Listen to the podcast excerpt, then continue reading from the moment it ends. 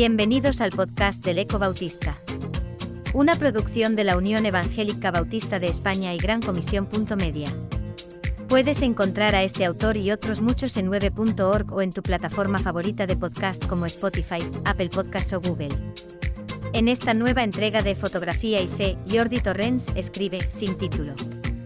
La foto de hoy la podréis ver en el artículo escrito de la revista en web.org y tiene el nombre de Seminaristas jugando al fútbol de 1959 y tomada por el fotógrafo Ramón Massats.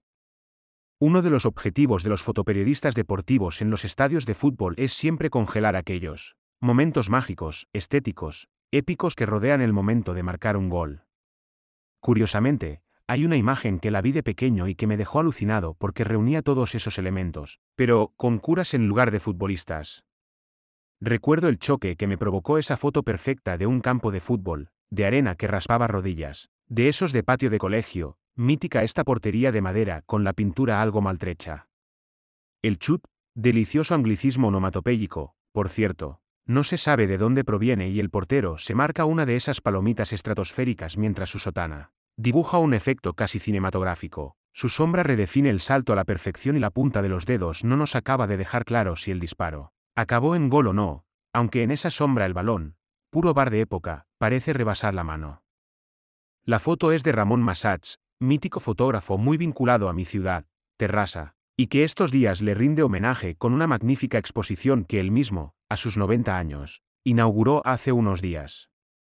Esa imagen, tomada en el Seminario Conciliar de Madrid, es una de las muchas que Massats nos ha legado con un estilo basado en capturar la realidad más inmediata sin manipularla. Un estilo que nos recuerda al de Dios, que nos ve sin filtros, sin manipular nada, sin preparar una escena. Para Dios nuestra vida le muestra cómo somos, y esa capacidad de observador, tal como he dicho en otras ocasiones, le convierte en el mejor fotógrafo que jamás haya existido.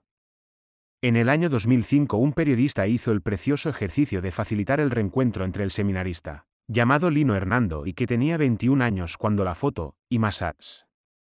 Ese joven acabó siendo cura, no, en cambio, el que chutó, que perdió la vocación y estudió psicología, y suya es la frase, un cristiano puede jugar al fútbol, aunque le metan goles. Y sí, la jugada había acabado en gol. Curiosamente, esta foto es una de las pocas imágenes de un autor español que el Museo de Arte Moderno de Nueva York, MoMA, guarda en sus archivos. Y todo gracias a la pericia como cronista de Massats, pura intuición con una cámara en las manos y que ha sido capaz de convertir en arte la plasmación de imágenes del día a día. Descúbranlo.